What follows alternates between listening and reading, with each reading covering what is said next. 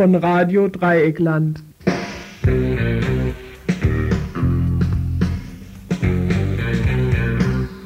Ihr hört das Tagesinfo vom 21. Juli 1992. Hierzu herzlich willkommen am heutigen Dienstag, am 21. Juli 1992 und statt vieler Worte gleich zu den Themen. Pressekonferenz im Sozialamt.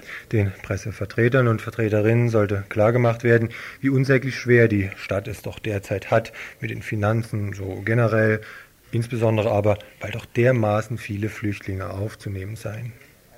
Pressekonferenz auch bei der Freiburger Bullerei. Auch hier wurde lamentiert über die unsägliche Bedrohung, die auf euch alle ausgeht, von den Drogen, die euch umgeben. Keineswegs wurde dabei an die Workaholics unter uns gedacht, auch nicht an die chronischen Biertrinkenden. Bleibt clean heißt die polizeiliche Kampagne, vorgestellt im zweiten Beitrag. Frieden im Nahen Osten. Die israelische Regierung hat mit ihrem angekündigten Siedlungsstopp zumindest neue Perspektiven eröffnet. Eine Einschätzung von Amos Wollin aus Tel Aviv hierzu zu verschiedensten Oppositionsgruppen und den Chancen, die er für den Friedensprozess erkennen kann. Bundeswehr am liebsten in die ganze Welt. Morgen wird hierzu der Bundestag sonderdebattieren.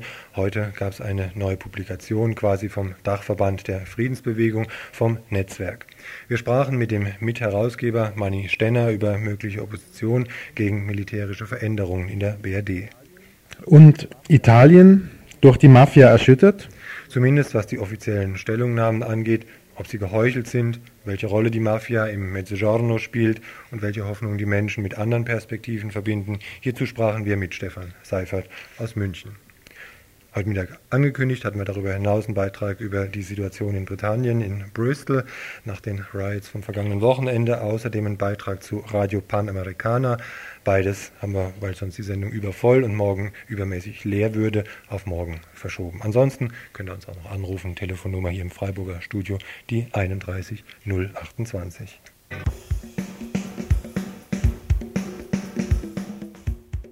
Wieder zwei Anschläge gegen Flüchtlingsheime.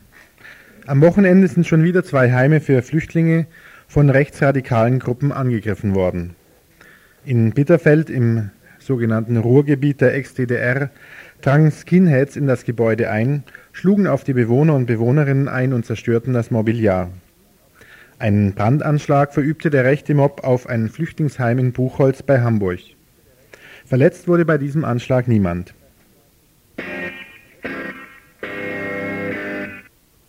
Rund 150 Atomgegner und Gegnerinnen blockierten am Samstag die Zufahrten zum geplanten Atomklo der Nation in Morsleben in Sachsen-Anhalt. Eine Zeit lang hat es so ausgesehen, als wäre ein juristischer Sieg der Gegner und Gegnerinnen über die Betreiber errungen worden. Kürzlich war das Urteil jedoch aufgehoben worden. Die Atommafia wittert nun wieder Morgenluft.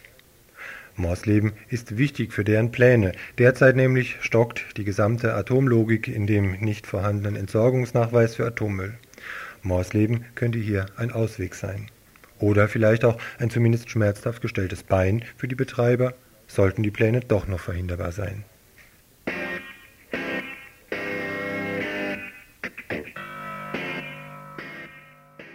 Zahlen, Zahlen und nochmal Zahlen. Es sind etwa 9,5 Promille und daraus werden dann vermutlich 1,2 Prozent. Das heißt, zu den derzeit hier lebenden 1600 Flüchtlingen kommen etwa noch weitere 750 hinzu. Da aber die Stadt zum netten Glück von Bürgermeister See der Stadt Freiburg die Vauban-Kaserne an die Landesregierung in Stuttgart für die Schnellverfahren und die schnelle Abschiebung von Flüchtlingen zur Verfügung stellt, kann sie die dort anzurechnenden 500 Flüchtlinge auf ihre eigene Quote zurechnen. Und, oh Freude, es geht diesmal nicht in den Sozialetat der Stadt Freiburg ein. Bürgermeister See. Die Stadt Freiburg hat lediglich sozusagen äh, ja, eine gewisse Entlastung durch die neue Sammelunterkunft mit den 500 Plätzen. Sonst wären wir jetzt an der Wand. Also noch nicht ganz an der Wand. Ansonsten war aber heute die Tendenz sehr kräftig. Die Kommunen müssen es ausbaden, was von Bonn angerichtet worden ist. Die Armen dieser Stadt scheinen nicht die tatsächlichen Armen zu sein, sondern die Stadt und das Sozialamt. Beim Paragraphen 218 bei der Neuregelung müssen sie zum Beispiel Kindergartenplätze bereitstellen. Bei der Pflegeversicherung müssen auch die städtischen Zahlen dann wohl ins Rote geschrieben werden und schließlich eben bei der Zuweisungsquote von Flüchtlingen. Um das zu demonstrieren, wurden die vorgenannten Zahlen als Beweismittel eingeführt. Ob diese Zahlen aber eine politische Funktion erfüllen sollen oder nicht, wird in der Stadt Freiburg gar nicht für so wichtig gehalten. Ob es statt mit Zahlen nicht viel besser wäre, mit Menschen zu argumentieren, die aus notwendigen Gründen in dieses Land fliehen müssen, zum Beispiel aus Jugoslawien, ist auch nicht entscheidend für die Stadt, sondern geht sie erstmal gar nichts an. Die Verantwortung für die Fluchtursachen sei ja nicht an die Stadt zu richten, sondern an die anderen, zum Beispiel in Bonn. Alle diejenigen, die im Grunde Kritik üben, haben uns noch keine einzige Wohnung zur Verfügung gestellt und haben noch keinen einzigen Vorschlag gemacht, wie wir dieses Problem, dem wir uns nicht entziehen können, denn anderweitig lösen können unabhängig davon, dass wir uns immer dem anschließen, die Fluchtursachen zu bekämpfen, dass die Menschen dort bleiben können. Aber eine realistische Alternative ist es sicher nicht, um dieses Thema jetzt äh, für die Städte in eine akzeptable Form zu bringen. Wir haben uns damit auseinanderzusetzen und ich sage nochmals, wir sind angetreten, dass wir die Probleme, die uns im Grunde aufgebürdet werden, lösen. Und das ist Außenpolitik Sache des Bundes und äh, den können also die Kommunen allenfalls durch Anregungen nachdenken. Die Kommunen haben kein eigenes Einführungsrecht bei dem, äh, beim Bundes- oder beim Landesgesetzgeber. Da muss man sich halt der Spitzenverbände bedienen. Und das ist unter anderem der, Städte, der Städtetag Baden-Württemberg oder der Deutsche Städtetag. Soweit also die einfache Logik der Kommunalbeamten, die dann die Suppe auszulöffeln haben und dafür dann auch noch kritisiert werden oder in ihren Ämtern besucht werden. Lösungen gibt es keine für die Unterbringung der zukünftigen weiteren Flüchtlinge, die die Stadt Freiburg aufzunehmen hat. Aber schließlich ein nettes Wort zum Schluss. Nicht nur Zahlen möchte man sehen. Hier hat man dieses Asylverfahrensgesetz äh, eingeführt und jetzt hofft man, dass dieses greift, was die Zahlen angeht. Äh, aber natürlich äh, kommt es für uns darauf an, nicht nur Zahlen zu sehen, sondern auch die Menschen, sofern sie hierher kommen, dann in entsprechender Weise auch äh, unterzubringen und sie auch in gewisser Weise sozial zu betreuen.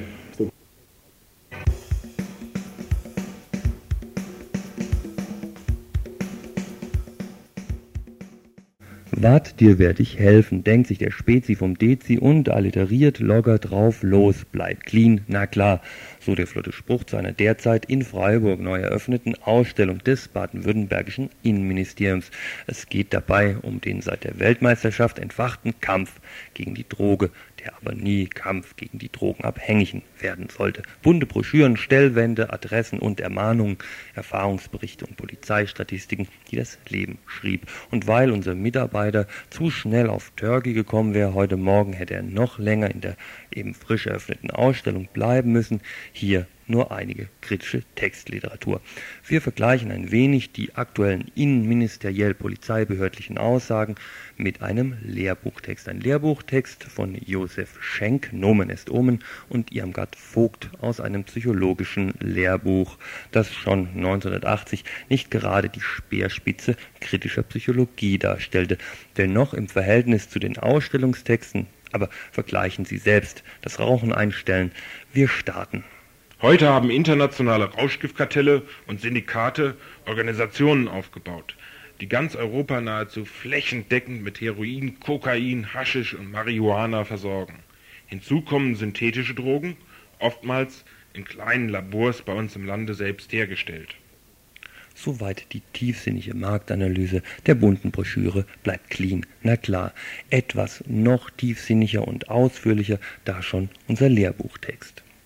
Auf die zunehmende Zahl von Jugendlichen und jungen Erwachsenen, die sich vom Drogenangebot des schwarzen Marktes angezogen fühlten, haben die staatlichen Instanzen in allen betroffenen westlichen Industriestaaten zunehmend repressiv reagiert indem sie entweder die bestehenden Strafandrohungen für den Handel und den, und den Konsum von illegalen Drogen verschärften oder aber indem sie neue prohibitive Gesetze eingeführt haben, wie etwa die Bundesrepublik Deutschland mit dem Betäubungsmittelgesetz.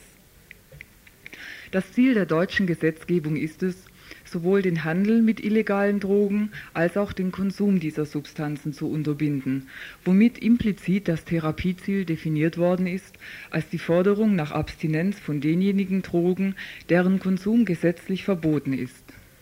Angenommen wird dabei, dass die Strafandrohung für die Händler ebenso wie für die Drogenkonsumenten selbst eine ausreichend abschreckende Wirkung hat, so dass der Handel mit illegalen Drogen im Endeffekt zum Erliegen kommt. Dabei wurde jedoch übersehen, dass der schwarze Markt für illegale Drogen, die zu physischer und/oder psychischer Abhängigkeit des Konsumenten führen, eigenen Marktgesetzen unterliegt, die gerade durch die prohibitive Gesetzgebung gefördert werden. Da der Zugang zu solchen Drogen auf dem legalen Weg durch die Gesetzgebung abgeschnitten wird, bleibt dem Abhängigen keine andere Wahl, als die gewünschten Drogen auf dem schwarzen Markt einzukaufen dieser wird von einem kleinen Handel von Verbrecherorganisationen kontrolliert, die sich zu einem Kartell zusammengeschlossen haben, was zu einer Monopolisierung des Marktes und damit zu einem Preisdiktat führt. Je prohibitiver die Gesetzgebung ausfällt, umso höher steigen die Preise auf dem schwarzen Markt, da das Geschäftsrisiko direkt über die Preise auf die Konsumenten abgewälzt wird Zugleich allerdings erhöhen sich die Gewinnmargen für die Großhändler erheblich, wodurch die Geschäfte auf dem schwarzen Markt umso interessanter werden, was im Allgemeinen zu einer Marktausdehnung führt. Letzteres heißt aber, dass die Zahl der Abhängigen ansteigt. Die Schlussfolgerung von Schenkt und Vogt darauf ist frappant dieser Kreislauf kann nur unterlaufen werden, wenn den Drogenabhängigen entweder andere Zugangsmöglichkeiten zu ihren Drogen eröffnet werden oder wenn ihnen in der Therapie Alternativen angeboten werden, die neue und befriedigendere Lebensperspektiven eröffnen. Dagegen sieht die Arbeit unserer Polizei, auch geschildert in Bleib clean, na klar, schon etwas anders aus. Mit den ihr zur Verfügung stehenden Mitteln bekämpft die Polizei die Rauschgiftkriminalität. Langwierige und oft verdeckt geführte Ermittlungen, Razzien, aber auch zielgruppenorientierte Aufklärungsveranstaltungen in Schulen oder bei der Antidrogendisco sind Schwerpunkte in der Tätigkeit der Rauschgiftsspezialisten. Während in der bunten Broschüre am Anfang durchaus noch von Rauchen und Alkohol als Droge die Rede ist, fällt das bei der praktischen Arbeit der Polizei dann wohl unter den Tisch. Warum, wird nicht erklärt. Eine kleine Erklärung könnte zumindest ein Ausschnitt aus unserem Lehrbuchtext dazu sein. Verlässt man den negativen Rahmen, so ist zumindest der Konsum von Alkohol und mit Abstrichen Tabak ein erwünschtes kulturübliches Verhalten, Zeichen des Erwachsenseins und des Genießenkönnens. Die Zahl der pathologischen Konsumenten von Alkohol ist zwar absolut hoch, bezogen auf die Gesamtzahl der Alkoholkonsumenten aber gering. Als Wirtschaftsfaktor ist die Drogenproduktion sowohl im Westen wie im Osten wichtig.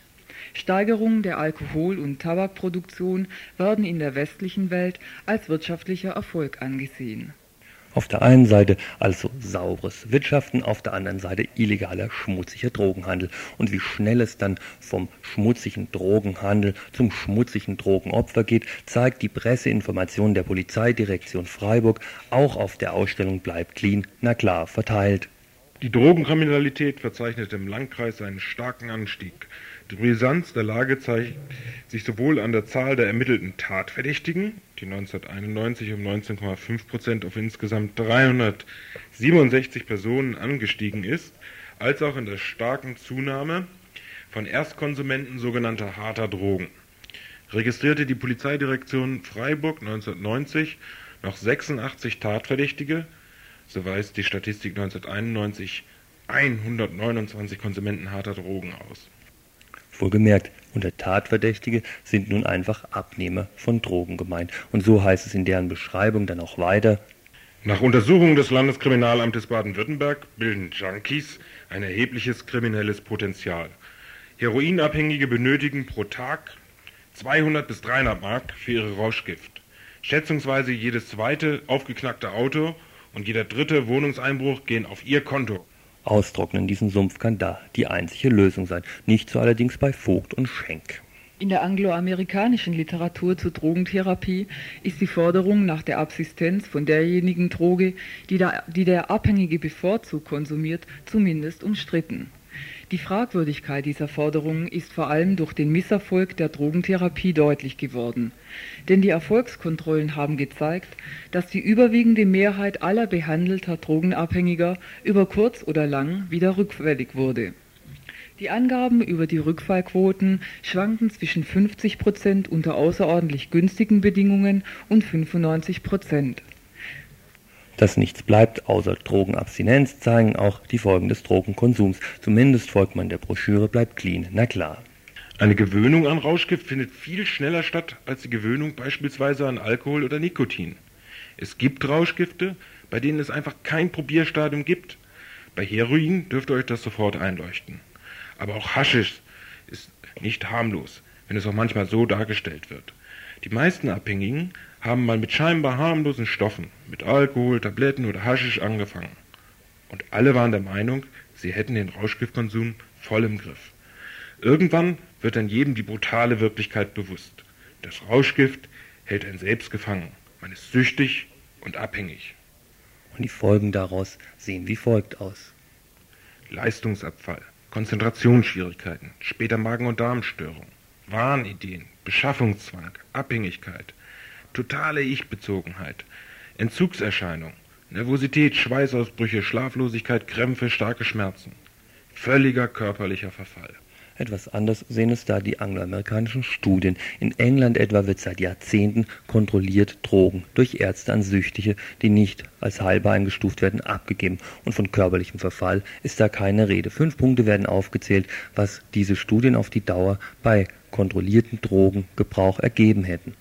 Erstens die Zahl der Drogenabhängigen, die von lizenzierten Ärzten behandelt werden, ist seit Anfang der 70er Jahre ziemlich konstant geblieben und liegt bei rund 3000 Personen. Die Zahl derjenigen, die zum ersten Mal zur Behandlung in ein lizenziertes Behandlungszentrum gekommen sind, hat seit Anfang der 70er Jahre stark abgenommen.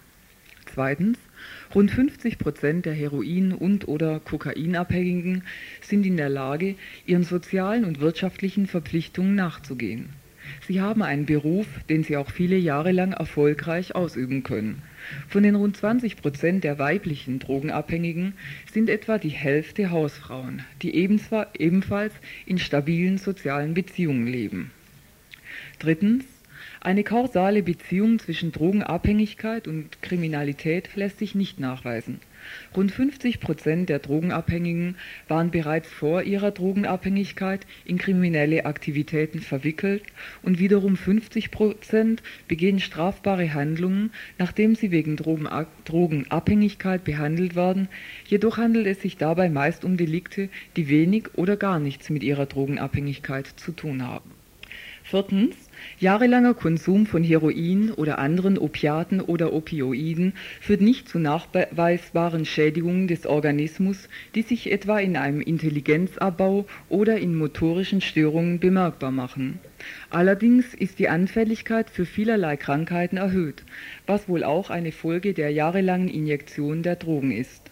Damit erhöht sich zugleich das Mortalitätsrisiko. Aufklärung, da geht die Ausstellung bleibt clean, na klar, und unser kleiner Lehrbuchtext überein. Aufklärung ist eine der wichtigsten Sachen bei der Drogenprävention. Ob allerdings die Ausstellung bleibt clean, na klar, dazu geeignet ist, da würden beide vielleicht nicht unbedingt d'accord gehen. In einem Punkt erzielen sie übrigens auch Konsens. Die Drogensucht ist ein gesamtgesellschaftliches Problem. Mit polizeilichen Maßnahmen allein lässt es sich nicht lösen. Aus der Sicht der Prophylaxe könnte nichts Schlimmeres geschehen, als dass es einer Polizeistrategie gelänge, illegalen oder exzessiven Drogenkonsum in den Griff zu bekommen, ohne dass gleichzeitig wesentliche Ursachen des Drogenkonsums behoben worden wären.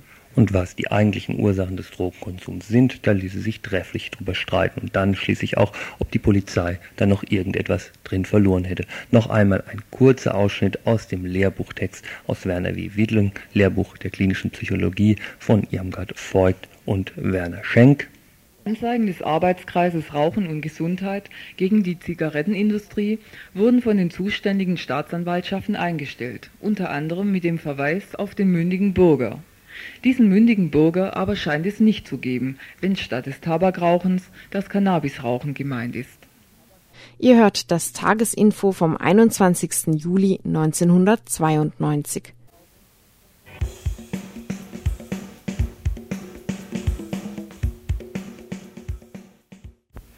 Der Besuch des US-Außenministers James Bagers im Nahen Osten ist weniger Grund als vielmehr Anlass, unseren Blick auch mal wieder nach Israel und Palästina zu wenden, wo ja auch hier in Radio Dreieckland die Hoffnungen geschürt wurden, dass nach dem Regierungswechsel und der Ablösung des rechten Likud-Blockes nun tatsächlich etwas Bewegung in die Friedensverhandlungen kommen könnten.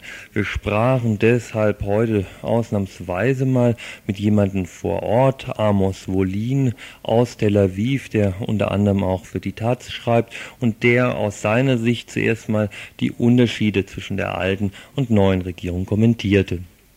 Israels neue Koalitionsregierung, in der die Arbeiterpartei eine große Mehrheit hat, verändert die Siedlungspolitik der bisherigen Likud-Regierung. Sie stellte zuerst einmal zeitweilig alle neuen Wohnbauprojekte ein, um die Lage im Laufe einer Woche zu überprüfen. Diese Bestandaufnahme ist eine vorübergehende Maßnahme. Im Großen und Ganzen kann man wohl nicht von einem vollen Siedlungsstopp sprechen. Die Regierung wird jetzt erst nach den Verhandlungen mit dem amerikanischen Außenminister Baker äh, zuerst einmal ihre selektive, eingeschränkte Siedlungspolitik in den besetzten Gebieten neu festlegen müssen. Es wird wahrscheinlich in Zukunft zu keiner Gründung neuer jüdischer Kolonien in den besetzten Gebieten kommen, aber die jetzt im Bau befindlichen neuen Wohnungen, insgesamt wohl 20.000 in bestehenden Siedlungen der besetzten Gebiete, sollen noch fertig gebaut werden. Was allerdings bedeutet, dass im Laufe der nächsten ein bis zwei Jahre die Anzahl der jüdischen Siedler dort nahezu verdoppelt werden kann. Ministerpräsident Rabin unterscheidet zwischen sogenannten politischen und strategischen Siedlungen, wobei die Besiedlung zum Beispiel im Umkreis der Stadt Jerusalem nicht eingestellt werden soll. Mit dieser veränderten, in Zukunft eingeschränkten Siedlungspolitik scheint sich der amerikanische Außenminister nun einverstanden erklärt zu haben. Er besteht jedoch darauf, dass amerikanische Kredite und Hilfsgelder überhaupt nicht in den besetzten Gebieten ausgegeben werden dürfen.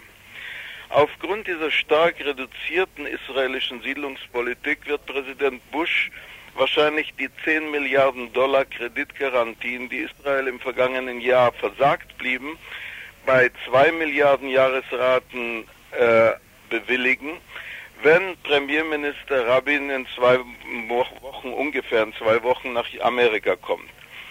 Damit ist es auch wieder zu einer Normalisierung in den früher engen Beziehungen zwischen Washington und Jerusalem gekommen. Gerade dieser Großdefinitionsbereich der sogenannten strategischen Siedlungen wird etwa von Faisal Husseini, dem Leiter der palästinensischen Delegation, im Gespräch mit George Bush aber erheblich abgelehnt. Dennoch schildert uns dann Amos Wolin noch einmal genauer den Unterschied der jetzigen Siedlungspolitik von der früheren. Den Vorrang sollen jetzt zum Unterschied von der früheren Likud-Politik Entwicklungsprojekte in Israel selbst und nicht in den besetzten Gebieten haben.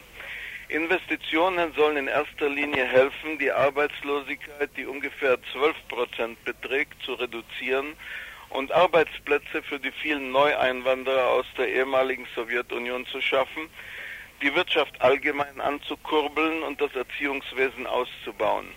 Nur dann kann Israel in der Lage sein, die geplante weitere halbe Million Juden aus ähm, äh, Russland in den kommenden vier bis fünf Jahren aufzunehmen und einzuordnen. In den letzten sieben Monaten ist der Einwandererstrom auf ein Drittel des vorherigen Monatsdurchschnitts eingeschrumpft. Und so kämen im Jahre bestenfalls 50.000 bis 60.000 Einwanderer an, während israelische Behörden mit bis zu 200.000 im Jahr rechneten. Der Hauptgrund für die geringe Zahl der Immigranten ist die große Arbeitslosigkeit und die Tatsache, dass zwei Drittel der einwandernden Juden hier nicht in ihren meist akademischen Berufen Anstellung finden können. Veränderung aber natürlich nicht nur in der Frage der politischen Schwerpunkte, sondern auch in der Frage der Arbeit bisheriger Oppositionsgruppen, wo es ja auch in Israel genug gab, die gegen einen weiteren Krieg gegen das palästinensische Volk waren und für intensivere Friedensverhandlungen. Äh, die Linke, die früher in der Opposition zum Likud war, unterstützt jetzt zumeist die neue Regierung. Ein wichtiger Teil der linksliberalen früheren Opposition, die in einem Block aus drei Parteien bestehend an den Wahlen teilgenommen hat und zwölf Sitze im Parlament gewinnt, ist gegenwärtig ein Partner der Arbeiterpartei in der Koalitionsregierung mit drei Ministern unter insgesamt 17 Regierungsmitgliedern. Außerdem unterstützen zwei friedensorientierte Parteien, nämlich die Demokratische Front für Frieden und Gleichberechtigung und die Arabische Demokratische Partei, die Koalition ad hoc und von außen, das heißt ohne selbst Koalitionsmitglieder zu sein. Die Opposition zur gegenwärtigen Koalitionsregierung besteht derzeit aus den rechten und re rechtsextremen Parteien, aus denen früher die Likud-Regierung zusammengesetzt war. Was das dann letztendlich für die weiteren Friedensverhandlungen und für Friedensaussichten für den Nahen Osten bedeuten wird, dazu äußert sich Amos Wolin aus Tel Aviv heute, sagen wir mal, gedämpft, optimistisch. Ich nehme an, dass die bilateralen israelisch-palästinensischen und israelisch-arabischen Verhandlungen, die vor acht Monaten mit der Madrider Konferenz ihren Anfang genommen haben, aber wenig, aber wegen Shamirs Politik stecken blieben, ohne vorwärts zu kommen, jetzt sehr bald wieder aufgenommen werden können. Dabei wird es nun neue Initiativen geben, weil die Rabin-Regierung versprochen hat, die Autonomieverhandlungen mit den Palästinensern beschleunigt einem möglichst raschen Ende zuzuführen, sodass bereits im kommenden Jahr die Wahlen für lokale Selbstverwaltung der Palästinenser in den besetzten Gebieten stattfinden könnten. Das bedeutet noch nicht Frieden, kann aber zu einem Stabilisierungsarrangement führen, das mehr oder weniger erträgliches Nebeneinanderleben möglich macht. Gleichzeitig äh, wird es wahrscheinlich Bewegung auch in den israelisch-syrischen Verhandlungen geben, die zu einer Zwischenlösung im Golan und vielleicht auch im Südlibanon führen. Auch das ist noch kein definitiver Frieden, aber jedenfalls Anfang eines längeren Verhandlungsprozesses, der die Wahrscheinlichkeit eines neuen Krieges verringert. Dazu kommen die verschiedenen multilateralen regionalen Gesprächsrunden über gemeinsame Wirtschaftsprojekte, regionale Wasserplanung, Rüstungskontrolle und Einschränkung der Massenvernichtungswaffen sowie die Anbahnung einer Lösung des Flüchtlingsproblems. An diesen Verhandlungen nehmen die Regierungen der Länder des Nahen Ostens teil, aber auch die großen, die reichen sieben und auch die EG sowie die Vereinten Nationen. Also ist damit zu rechnen, dass sozusagen Schwung in den Mann kommt, zum Unterschied vom fast totalen Stillstand in den Verhandlungen, der bisher seit dem zeremoniellen Auftakt in Madrid und Moskau charakteristisch war. Jetzt von Frieden zu sprechen, wäre allerdings verfrüht. Aber ein neuer Anlauf dazu fängt gerade an. Amos Wolin lebt als Journalist in Tel Aviv und schreibt unter anderem für die Deutsche Berliner Tageszeitung.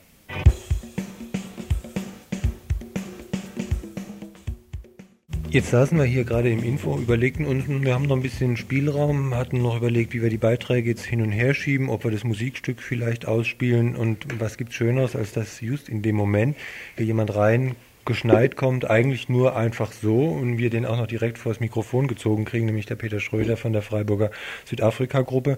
Den habt ihr vielleicht unter anderem hier auch im Info schon vielleicht mal das eine oder andere Mal gehört du warst und das fanden wir gerade interessant und deshalb haben wir jetzt noch ein paar Minuten Spielraum einfach uns hier Platz geschafft, um mit dir kurz zu reden. Du warst letzte Woche in London bei einer internationalen Anhörung. Das lief im UNO-Rahmen und kannst uns zum Thema Südafrika natürlich, kannst uns da vielleicht kurz mal schildern, worum es da ging. Hm. Das Thema war im Einzelnen die Gewalt in Südafrika, die ja auch nicht erst seit diesem kürzlichen Massaker in Bootbaton wirklich überhand nimmt. Äh, das Ganze war eine Anhörung, die äh, von dem Professor Gambari von diesem UNO-Sonderkomitee gegen Apartheid ausgerichtet war, eingeladen von der britischen Anti-Apartheid-Bewegung. Es waren über 50 Zeugen aus Südafrika da und äh, Teilnehmer aus insgesamt fast 40 Ländern.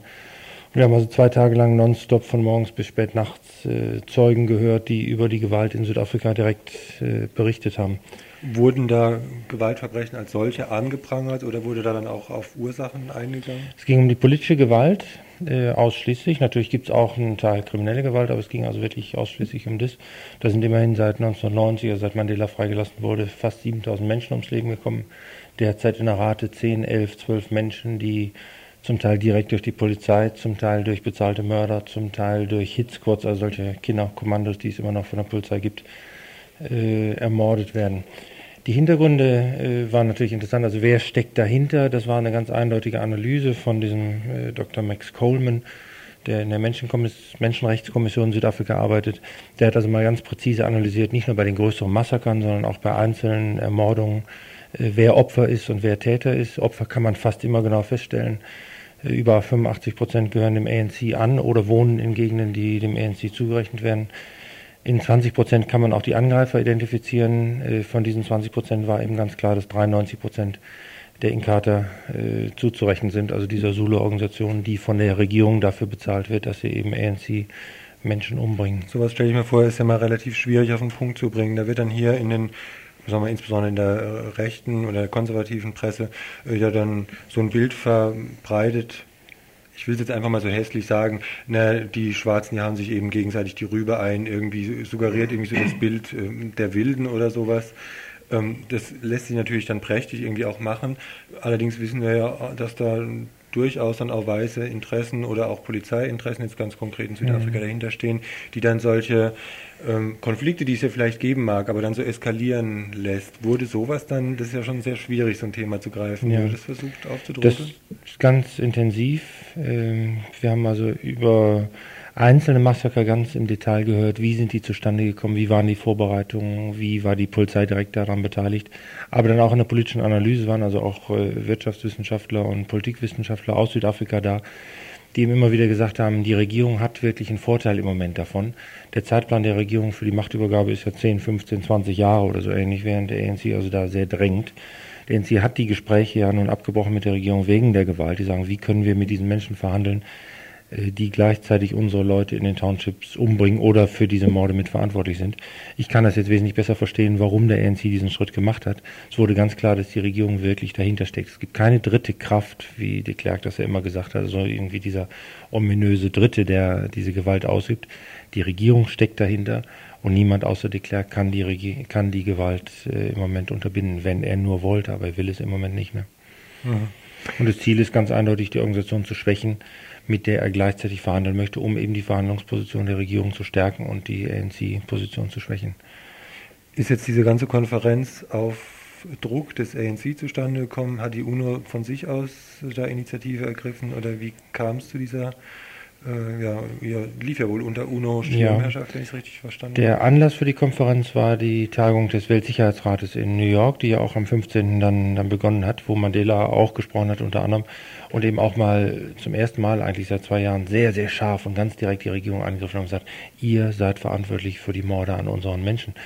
Äh, das war der zeitliche Zusammenhang. Die Lösung bei der UNO war eben dann, einen Sonderbeauftragten zu schicken, wir waren darüber nicht sehr glücklich, weil wir ein bisschen Angst haben, dass also da wieder nur jemand beobachtet. Außerdem haben wir ein bisschen Angst davor, dass die Amerikaner sich dann doch auch direkt in das Geschehen einmischen und die Show in Südafrika übernehmen, sozusagen für de Klerk. Da sind wir also etwas beunruhigt drüber. Wir glauben auch, dass es nicht nur reicht, Beobachter hinzuschicken. Es muss eine, eine Art von Truppe sein, äh, eine Art Polizeigruppe im Grunde, die auch bewaffnet ist die tatsächlich in einem entstehenden Konflikt dann mal eingreift, weil die Polizei in Südafrika das nicht tut. Die schießt im Zweifelsfall noch auf die NC-Leute, wie sich bei vielen Analysen herausgestellt hat. Die Menschen sind eben sehr verzweifelt und wissen bei solchen Massakern nicht, wen sie eigentlich noch um Hilfe bitten sollen. Sie sagen dann immer, gut, wir rufen die Polizei an, die Polizei sagt, wir kommen und äh, kommt dann entweder, wenn das Massaker vorbei ist, das letzte Mal waren es ja gerade 45 Leute wieder, die zum Teil direkt von der Polizei erschossen worden sind ist denn, also es wäre jetzt erst einmal eine Lösung auf internationaler Ebene, wenn es jetzt dann so ein möglicherweise sogar bewaffnetes Engagement ausländischer äh, Truppen, kommen wir übrigens gleich im nächsten Beitrag auch nochmal drauf, mhm. im Zusammenhang mit den UNO-Blauhelmen, äh, wenn da so ein Engagement stattfände, Gäbe es denn Lösungsansätze? Ich sehe einfach in dem Papier, was du mitgebracht hast, ich konnte es natürlich jetzt noch nicht lesen in der Eile, aber ich sehe da eine Überschrift Lösungsansätze in Südafrika. Ich nehme an, was da jetzt dann im Folgenden aufgelistet ist, das sind Lösungsansätze innerhalb des mhm. Staates selber. Ja. Was wird denn da vorgeschlagen? Also die, die Blauhelme oder andere äh, Truppen ähm, wären natürlich schon mal eine Art erste Hilfe. Die könnten wirklich äh, so, dass das übelste Unheil jetzt gerade im Moment verhindern. Ich glaube, es geht aber darüber hinaus. Äh, Ziel und, und, Sinn der Konferenz war am Ende eigentlich auch, die Welt nochmal aufmerksam zu machen auf das, was in Südafrika geschieht. Ich versuche das nicht nur hier in diesem Radio jetzt, das also auch weiter zu verbreiten, was wir gelernt haben dass de Klerk wirklich dafür verantwortlich ist, dass wir, unsere Regierung heißt das, de Klerk eigentlich immer wieder dafür loben, äh, dass er solche Reformprozesse jetzt macht und Fortschritte macht und so weiter und ihm überall einen roten Teppich ausbreiten, wenn er irgendwo auf dem Flughafen landet, mit militärischen Ehren ihn empfangen das ist einfach zu früh. Wir wissen, wussten bei der Konferenz eigentlich nicht so richtig, warum wir ihn loben sollten. Er hat eigentlich ein paar Sachen versprochen, äh, die waren sehr, sehr positiv und sehr gut, aber er hat davon nichts gehalten, stellte sich raus. Gab es eine erste Reaktion schon von der Regierung der unter de Klerk? De Klerk hat am Abend, am ersten Abend der Konferenz, ja die Ankündigung gemacht, dieses berüchtigte Bataillon 32, was aus Söldnern aus Angola besteht, aufzulösen. Äh, auch das war, also wir bilden uns ein, dass das also ein Ergebnis der Konferenz war, vielleicht auch direkt vor der UNO-Sicherheitsratstagung. Hm, auch das ist zweischneidig wieder, weil wenn diese ganzen bewaffneten Banditen, die ja nun äh, jahrelang nichts anderes als killen und morden gelernt haben, jetzt aufgelöst werden und in anderen Armeeeinheiten möglicherweise verschwinden, ist eigentlich wieder nichts gewonnen. Ich glaube, eine der, der Lösungen von uns aus ist wirklich, dass wir den Druck, den wir doch auf de Klerk äh, früher ausgeübt haben, äh, über Bankboykotte, über Wirtschaftsboykotte und so weiter, dass wir den wieder aufleben lassen. Der ist zu früh nachgelassen worden. Unsere Regierungen haben natürlich ein Interesse, den Handel jetzt wieder denkst du, auch sowas, legal weiterzumachen. Denkst du, was nochmal auf die Beine zu stellen? So ein, das ist ja also von Banken über Bananen und Kaffee und was weiß mhm. ich alles. Das war eine relativ breit angelegte Sache damals. Ich äh, werde daran arbeiten, bis es eine frei gewählte Regierung in Südafrika mhm. gibt. Erst dann darf man den Druck auf die Klerk nachlassen. Mhm. Im Moment ist der Druck einfach zu schwach geworden und ich hatte über verschiedene Radiosender die Chance, zu etwa 10 Millionen Menschen zu reden und vielleicht nochmal äh, 530 heute Nachmittag. Äh, wenn jeder wirklich ein bisschen persönlich auch diesen Boykott wieder in Gang bringt, wieder über das Thema Gewalt in Südafrika spricht, wieder die Analyse mal weiter verbreitet, vielleicht lässt sich doch ein bisschen was machen wieder. Schön, das sind jetzt in den letzten Minuten mindestens doppelt so viel geworden. Ich danke dir ganz herzlich, dass du gekommen bist. Danke. Dass wir noch Platz hatten, war auch noch schön. Okay. Ihr hört das Tagesinfo vom 21. Juli 1992. Meine Partei, meint die SPDlerin Margrethe Terborg, war in ihren mittlerweile 125-jährigen Geschichte nie eine Kriegspartei. Und Parteikollege Glotz meint, dass man einen unsinnigen Militäreinsatz jetzt in Jugoslawien trennen müsste von zukünftigen kriegerischen Out-of-Area-Einsätzen der Bundeswehr, gerade wegen der geschichtlichen Nähe Deutschlands zu Genozid und Landraub. Aber beide zusammen meinen, was auch die sonstige SPD meint, dass morgen ein Gesetzesentwurf diskutiert werden sollte, der Einsätze auch außerhalb der Landesverteidigung und des Beistandpaktes vorsieht, wenn auch nur mit leichten Waffen zur Selbstverteidigung. Allerdings meinen einige in der SPD inzwischen um den Rechtsexperten De Witt, dass eine SPD-Verfassungsklage gegen den derzeitigen Out-of-Area-Einsatz der Bayern doch nicht so sinnvoll ist, obwohl selbst Theo Weigel von der CSU meint, er sei es doch. Wir meinen fast, dass bei so viel gut gemeintem Ringen um den rechten Frieden eigentlich fast nichts mehr schiefgehen kann. Es sei denn, Mensch ist tatsächlich gegen bundesdeutsche Blau- und Stahlhelmeinsätze in aller Welt. Dieser Meinung ist etwa noch die Netzwerk Friedenskooperative und widmet deswegen dem Widerstand gegen den geplanten Veränderungen ein Schwerpunkt in ihrem neuen Heft Friedens Friedensforum. Manni Sterner, Mitherausgeber des Friedensforums, antwortete heute zuerst auf einen Vorwurf, den Jürgen Link letzte Woche gegenüber der Friedensbewegung erhoben hatte. Jürgen Link meinte in einem Interview mit Radio Dreikland folgendes. Ich sehe einen grotesken äh, Spagat sozusagen zwischen der damaligen breiten Aufregung vor über zehn Jahren wegen der Pershings ich meine, so schlimm immer die Pershings waren, aber sie wurden überschätzt in ihrem äh, apokalyptischen äh, Potenzial und so, wie wir heute alle wissen. und der, dem heutigen Schweigen im Walde, wo es um wirkliche Gefahren geht. Dazu nun also Manni Sterner vom Netzwerk Friedenskooperativ in Köln. Äh, ja, ich kann das schon verstehen, weil äh, im Moment sind äh, die meisten Menschen, auch die uns nahestehen, noch nicht alarmiert. Und Jürgen Link hat völlig recht. Äh, die Entwicklung, die sich da abzeichnet, äh, da müssen wir Alarm schlagen. Wir probieren das innerhalb der Friedensgruppen, die kontinuierlich arbeiten und bei uns mitarbeiten, jetzt verstärkt. Wir haben inhaltlich äh, alles äh, wirklich argumentativ äh, parat und äh, veröffentlicht. Wir haben sehr viele Broschüren an Friedensgruppen im Land verschickt und fordern jetzt auch ganz dringend dazu auf, zum Antikriegstag spätestens mit Aktivitäten auf der Straße auf das Problem aufmerksam zu machen. Es geht tatsächlich um äh, die Politik, die demnächst von Europa ausgehen wird, äh, die Deutschland zu einem großen Teil mitbestimmt.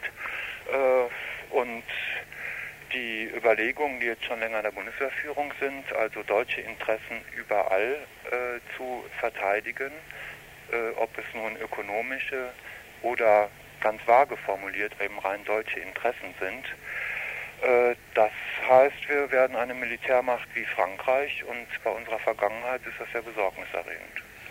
Vielleicht kommen wir auf diesen Punkt noch später zurück. Ähm, gucken wir jetzt mal schnell ein bisschen aus nach möglichen Bündnispartnern oder vielleicht auch weggefallenen Bündnispartnern seit dem Nachrüstungsbeschluss. Zum einen sind da ja die sehr renommierten Friedensforschungsinstitute hier in der BRD, wo zum Beispiel das aus Hessen vor wenigen Wochen verlautet hat, also sich in diesen nationalen Tenor mit eingestimmt hat, mit eingeklingt hat, hier sei jetzt endlich international Verantwortung und Flagge zu zeigen. Was würdet ihr denn diesen Friedensforschungsinstituten Instituten ähm, hier in der Frage, ob die noch Bündnispartner sind für eine Friedensbewegung, antworten?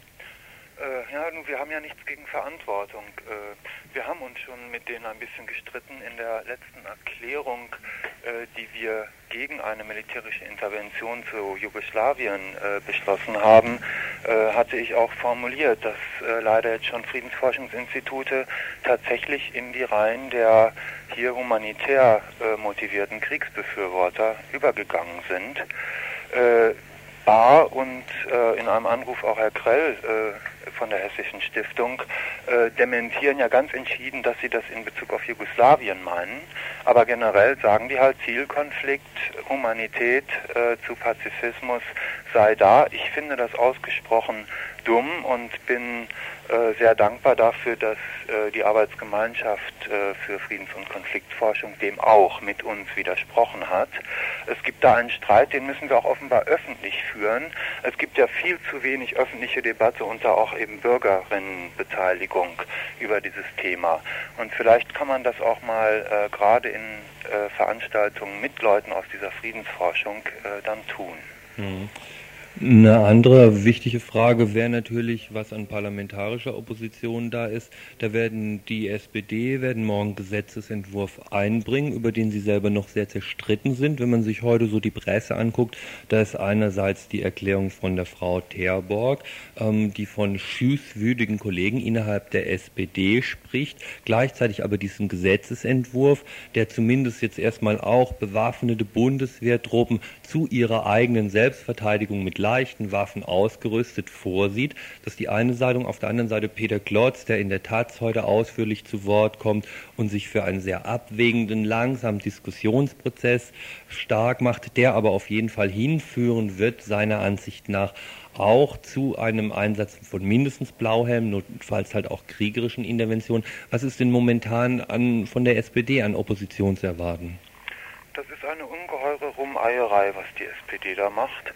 Und ich befürchte auch tatsächlich, dass insbesondere äh, viele Leute in der Fraktion längst ihren Frieden gemacht haben mit den Vorstellungen von Rühe, der ja äh, auch äh, jetzt eben morgen äh, ablehnen wird, nun die diskutieren morgen, nur entscheiden nicht, äh, diesen Blauhelm-Antrag der SPD, der sich eben an den Bremer Kompromiss hält von dem Parteitag und wirklich Kampfeinsätze ausschließen will. Wir sagen seit langem, das wird letzten Endes nicht gehen, kaum zu trennen sein. Man fängt als Blauhelme an, da muss man sich selbst verteidigen und dann ist man gerade als so eine moderne Militärmacht Deutschland mitten in Kriegshandlungen verwickelt.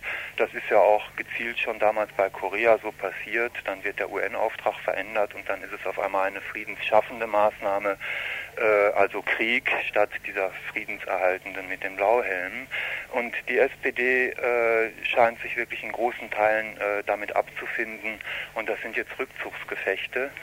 Äh, und ich bin ungeheuer dankbar, dass es halt doch noch so Leute äh, gibt in der SPD, auf die man sich da ein bisschen mehr verlassen kann. Das ist eben außer der äh, Frau, die Sie gerade zitiert haben, auch zum Beispiel noch der Kollege Erler oder Kartenhusen, ein paar wenige, äh, die wir brauchen, denn eine solche Grundgesetzänderung mit Zweidrittelmehrheit, wie dann mit der CDU zu machen ist, da darf um Gottes Willen die SPD nicht zustimmen. Ich befürchte nur, dass äh, es letzten Endes darauf rauslaufen wird, äh, dass äh, es dann über Konsense der Neuinterpretation, also ohne einen wirklichen Beschluss zum Grundgesetz, so laufen wird, dass die SPD immer mehr mitmacht. Die hat ja auch schon Kambodscha zugestimmt und äh, die verschiedenen Einsätze da im Kurdistan und so weiter, die lassen sich immer mehr abhandeln. So ist das leider. Kommen wir ein bisschen zur aktuellen Situation. Da habt ihr, glaube ich, am Montag auch mit Pax Christi zusammen aufgerufen. Der aktuelle Situation natürlich besonders im Gespräch die Bayern. Darauf sind unter anderem 90 Wehrpflichtige. Ihr habt jetzt zu verstärkten Verweigerungen aufgerufen. Wisst ihr denn, ob das schon irgendwie was gefruchtet hat? Äh, das weiß ich nicht. Also Gott sei Dank äh, ist ja das äh, allgemeine äh, Klima noch so, dass die Mehrheit gegen Kampfeinsätze ist in der Bundesrepublik. Das wird im Moment halt mit diesem humanistischen Argument, was so, so zynisch ist, äh, bei den Bosniern halt versucht ja auszuhebeln. Es gibt äh, nach wie vor hohe Kriegsdienstverweigererzahlen, auch äh, insbesondere seit dem damaligen Golfkrieg. Äh, wir werden jetzt äh, eben auch Aktionen machen müssen, auch vor Kasernen, auch äh, bei den Einbeziehungen von Rekruten dann in ihren Dienst. Ähm, und also ich persönlich werde morgen in, in Bonn auch anfangen, dann auch nochmal zurück zur SPD, halt zur Sondersitzung unter anderem vor die Baracke zu ziehen und da zu fragen, wann die die nächsten Kriegskredite bewilligen. Ähm, also wir hoffen einfach, wenn wir selber ein bisschen äh, mehr Aktivitäten von Friedensgruppen haben, äh, dass wir dann auch äh, tatsächlich die Rekruten äh, oder halt die Eltern der Rekruten auch erreichen. Also ich würde wirklich sagen, lasst deinen Jungen nicht mehr hin, wenn die das so machen wollen, wie sie es jetzt vorhaben. Ihr habt im neuesten Friedensforum diese Woche rausgegeben auch einen Leitfaden genau gegen diese Out-of-Area-Einsätze, wollt auch da Aktivitäten anregen zu einer, wie ihr schreibt, Rückkehr der deutschen Politik zu Clausewitz. Konzentriert euch, wenn ich das richtig sehe, da erstmal sehr stark auf den Antikriegstag. Was ist denn da zu erwarten? Sind schon Sachen eingelaufen? Sind schon Sachen geplant? Oder ist es noch irgendwie so ganz im Kopf, da müsste jetzt irgendwas geschehen? Ich habe zum Beispiel gerade noch mit München telefoniert. Äh, da will eine Gruppe sogar jetzt schon zum äh, 1. August eine größere Aktion versuchen. Am 1. August ist eigentlich der Kriegsbeginn äh, 1914 gewesen. Die Situation ähnelt ja jetzt auch sehr. Ich weiß aus einigen Städten, dass dort jetzt schon äh, Vorbereitungen für Antikriegstagsaktionen laufen und auch gerade unter diesem Thema Out-of-Area-Einsätze, Bundeswehr und natürlich Jugoslawien-Konflikt wir suchen noch sehr nach eben äh, unseren eigenen Vorschlägen, das muss man ja immer mitsagen, äh, wie dieser Krieg dort eher zum Ende gebracht werden kann als mit militärischen Mitteln. Äh, und ich hoffe schon, dass da jetzt so einiges äh, wirklich in die Gänge kommt. Zumindest der aktive Kreis, der was von Friedensbewegung noch übrig ist, ist jetzt aufgewacht, das merke ich an den Anrufen hier. Vielleicht wird der Spagat der Friedensbewegung ja doch langsam geschlossen. Manni Stenner von Netzwerk Friedenskooperative, die sind übrigens zu erreichen, wenn ihr Aktionen plant oder euch an Aktionen beteiligen wollt, über die Römerstraße 88 in 53 Bonn 1, Netzwerk Friedenskooperative Römerstraße 88 in 53 Bonn 1, dort auch erhältlich das neue Friedensforum. Sieben Menschen starben vergangenen Sonntagnachmittag bei einem Sprengstoffanschlag in der sizilianischen Hauptstadt Palermo. Im Visier bei der aller Wahrscheinlichkeit nach von der Mafia ausgeführten Tat Paolo Borsellino von der italienischen Justiz damit beauftragt, die Ermittlungen über die Mafia voranzutreiben. Als designierter Nachfolger des vor neun Wochen ermordeten Richter Falcone bestimmt kein Angestellter der dritten Garde. Die herrschende politische Klasse in Italien überbietet sich seither in Heucheleien. An ihrer Spitze der italienische Staatspräsident Scalfaro, allseits wegen seiner Frömmigkeit geschätzt und vielfacher Autor von Büchern über den christlichen Glauben im Allgemeinen und die Madonnenverehrung im Besonderen. Die Bevölkerung hingegen ist zwiegespalten. Einerseits gingen erwartungsgemäß einige tausend Menschen auf die Straße, um die Tat vom Sonntag zu verurteilen, Andererseits ist aber, insbesondere in Süditalien, eine nicht zu verhohlene Sympathie für die Mafia auch auf den Straßen anzutreffen. Wie sich insgesamt die politische Situation in Italien darstellt, insbesondere jedoch, wie es zur nicht nur verhohlenen Sympathie mit der Mafia kommt, hierzu nun Stefan Seifert aus München. Ja, das kommt äh, erstmal einfach auch daher oder erstmal daher, ähm, dass die Leute halt gesehen haben, bis dato gesehen haben, dass die einzige Organisation, die einzige funktionstüchtige Organisation in, in Süditalien tatsächlich die Mafia ist und nicht der Staat. Ja, der italienische Staat ist äh, in, in Süditalien, der funktioniert dort nicht. Ne? Also ich meine, das sagen äh, das behaupte ich jetzt nicht einfach so, sondern das sagen sogar also Leute aus der politischen Klasse Italiens selber. Ne? Die sagen, also unser Staat, den gibt es irgendwie bis Rom und dann spätestens dann ist vorbei. Also die haben dort unten nichts zu sagen. Und äh, wenn man in Süditalien lebt, dann äh, hat man sich bis dato einfach damit arrangieren müssen, weil sonst gar, also jetzt ein bisschen überspitzt gesagt, sonst konnte man dort einfach auch nicht leben. Ganz einfach. Wieso geht solche, jetzt sage ich mal, Unzufriedenheit ja nicht in eine, sagen wir, anarchistische oder vielleicht auch in eine stärker gewerkschaftliche Richtung? Sind da die Situationen in, jetzt historisch oder auch von der Ökonomie her schlichtweg nicht gegeben? Oder wieso entwickelt sich in die Richtung jetzt dann eine Politisierung oder eine, sagen wir, ein Aufbegehren, um mal so einen globalen Begriff zu wenden? Ich meine, da muss man halt da, darüber reden, was es da für Traditionen gibt. Ne? Also welche historischen Hintergründe das hat. Also dort heißt jetzt in Süditalien, ähm, ich meine, sowas wie eine anarchistische Bewegung oder äh, die ähm, bildet sich bildet sich ja nicht irgendwie im Luft im luftleeren Raum, ja. Das heißt, da muss ja eine bestimmte Tradition dafür da sein. Und äh, Gewerkschaften gibt's, ich sage es jetzt mal ganz platt, ja, erstmal da, wo es Industrie gibt. Ja, und im Süd, in Süditalien gibt's keine oder sehr wenig. Und wenn es welche gibt oder gab, dann wurde von Anfang an versucht, dort gewerkschaftliche Organisationen zu unterbinden. Ja. Ähm, das, äh, das heißt, die Leute müssen ja auch irgendwo anknüpfen können. Ja, wenn sie jetzt in Richtung äh, anarchistische Bewegung gehen oder wenn sie in Richtung Selbstorganisation gehen, dann, dann müssen sie ja bestimmte ähm, Traditionen aufgreifen können. Und solche Traditionen gibt es in Süditalien nicht oder sie sind zumindest äh, sehr verschüttet. Und es müsste erstmal jemand kommen und, und solche freilegen. Ja. Und gegenwärtig gibt es eben auch keine Kräfte, die jetzt solche Gedanken oder auch die Gedanken einer ehemaligen kommunistischen Partei, der BCI, äh, an die Leute rantragen würden und in die Richtung eher, sag mal, zu einer äh, Ideenbildung, jetzt mal auch nochmal vage ausgedrückt, führen würden. Denn die Leute wählen ja offensichtlich in erster Linie dann die demokratische Partei, also Christdemokraten. Christdemokraten. Mhm. Ja, es gibt Leute, die sowas versuchen, wie der, äh, der ehemalige äh, Bürgermeister von Palermo, Leo Luca Orlando. Der hat äh, ja so eine Art Partei gegründet, die er nennt La Rete, also das, das Netz.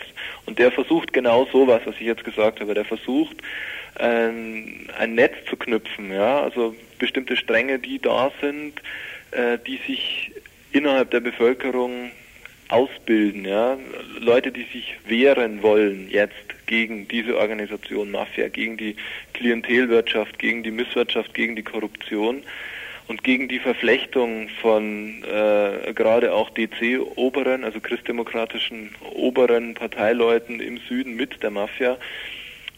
Dagegen möchte der möchte der Orlando äh, einfach ein Netz knüpfen Ja, das versucht er. Äh, er hat damit auch partiellen Erfolg. Nur ähm, kann er, also stellt das, was was er repräsentiert, was er aufbauen will, äh, noch keine tatsächliche Gegenmacht da, von der man ausgehen kann, also die irgendwie wirklich auch Macht hat. Das hat sie noch nicht. Es gab ja schon sowohl die Ideen als auch sagen wir, eine relativ praktische Politik in der Vergangenheit, wo auch zum Beispiel Kontakte von Arbeitern, Arbeiterinnen und Studis äh, existiert haben, die eine, sagen wir, eine revolutionäre Politik vorwärts getrieben haben.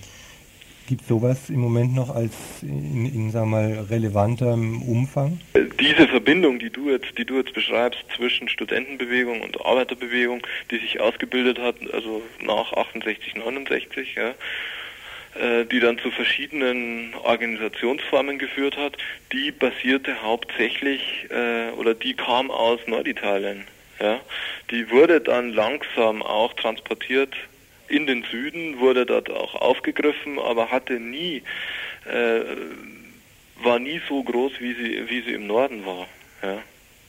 Und äh, das war sie damals nicht in den 70er Jahren und das ist sie heute sicherlich überhaupt nicht, weil es die im Norden auch nur noch, also ganz rudimentär gibt eigentlich könnte man sich auch zu der Überlegung äh, hinreißen lassen, dass die Gewerkschaften oder auch die kommunistische Partei oder jetzt sozialistische, dass die heutzutage auch deshalb keine politisch relevante Kraft mehr mit Anziehungskraft auf die Massen, sage ich jetzt mal, ist, weil sie sich schlichtweg eben als gestaltende Elemente dieses kapitalistischen Systems entblößt haben?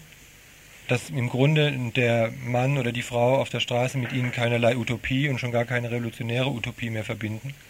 Mhm. Ja, das äh, kann man so sagen. Ich meine, wenn, wenn, wenn du dir anguckst, was von Seiten der Gewerkschaften und was von Seiten des, des PGI in den 70er Jahren für Politik gemacht worden ist, ähm, dann kann ich jetzt äh, ein bisschen überspitzt gesagt sagen, das war Verrat an der Arbeiterklasse. Ja. Man, dafür würde mir jetzt so ein äh, italienischer Ex-PGIler, der würde mich also sehr scheel anschauen, wenn ich sowas sage. Aber äh, wenn man das analysiert, was dort passiert ist, dann kommt das eigentlich als Ergebnis raus, ne? dass die Gewerkschaften versucht haben, alle äh, tatsächlich revolutionären Impulse, die kamen eben aus dieser Verbindung Studentenarbeit im Norden von Mailand ausgehend, ähm, dass das versucht wurde zu kanalisieren. Das ist ihnen auch ziemlich geglückt und dann äh, haben sie sich ja, dem Kapital angebietet als, als Gehilfen bei der Durchsetzung dessen, was von oben ähm, deklariert wurde als notwendige Modernisierung des Kapitalismus in Italien, damit es den Arbeitern auch besser geht. Ja, so das war halt so diese äh, das, was ausgegeben wurde. So, das kann man sehr deutlich und sehr schön immer am Beispiel Fiat analysieren, weil das hat äh, auf dem Automobilsektor halt der groß, der, das größte Unternehmen ist. Und was den PGI betrifft, ähm, dort war es halt so, dass der sich in den 70er Jahren hauptsächlich ähm, darauf konzentriert hat, die Christdemokraten, die seit 47 an der Macht sind in Italien, ja, äh, von dort zu verdrängen. Also wirklich Teil zu haben an der Macht. Und dann zu sagen, okay, wenn wir das haben, wenn wir auf die Regierungsbänke gerutscht sind, dann äh, werden wir auch dieses und jenes durchsetzen. So. Eine revolutionäre Utopie ähm, verbindet sich mit dem PGI oder verband sich mit dem PGI schon lange nicht mehr. Soweit unser Gespräch mit Stefan Seifert aus München. Er ist übrigens Autor des Buches Lotta Armata, die Geschichte der Roten Brigaden. Er schreibt auch in der letzten Ausgabe der Zeitschrift konkret über Korruption, Misswirtschaft und Mafia in Italien. Ihr hört das Tagesinfo vom 21. Juli 1992. Soweit das Tagesinfo. Wir kommen jetzt noch zu den Veranstaltungshinweisen. Ja, nicht nur in der Badischen Zeitung heißt Sommerloch, sondern auch im Kulturbetrieb und Veranstaltungsbetrieb. So sind es also heute nur ganz wenige Sachen, die wir euch empfehlen können. Zum einen äh, immer noch eine Ausstellung in der Stadtbibliothek am Münsterplatz, eine Plakatausstellung Kinder malen gegen Ausländerfeindlichkeit, die noch bis zum 31. Juli eröffnet ist in Freiburg also. Und heute Abend noch, falls ihr etwas Musik hören wollt, eine Freiburger Gruppe im Jazzhaus, nämlich Tuba Six, eine Freiburger Folkgruppe, wozu das Jazzhaus-Journal schreibt, von Truba Six gibt es Gesang pur zu hören. Die Freiburger Gruppe verbindet handgemachte Musik, bei der technisch nichts mehr verfälscht wird mit musikalischem Pfiff und spitzigen, spritzigen Show-Effekten. Das Programm reicht von den Comedian Harmonists über George Gershwin hin bis zu den Beatles und Pop-Arrangements. Das gemischte Sextett hat sich erstmals 1989 anlässlich eines Sommerfestes an der Pädagogischen Hochschule in Freiburg zusammengefunden und besteht seit Januar 1991 in dieser Besetzung. Neben Auftritten in Freiburg, im Jazzhaus Theater am Eck, Mensa, auch Auftritte in Iserlohn, Oldenburg im Raum Stuttgart war Trubasix schon in vielen Städten als Straßenmusikgruppe zu hören. Wenn es euch also nicht zu heiß ist unten im Jazzhaus heute Abend, bitte.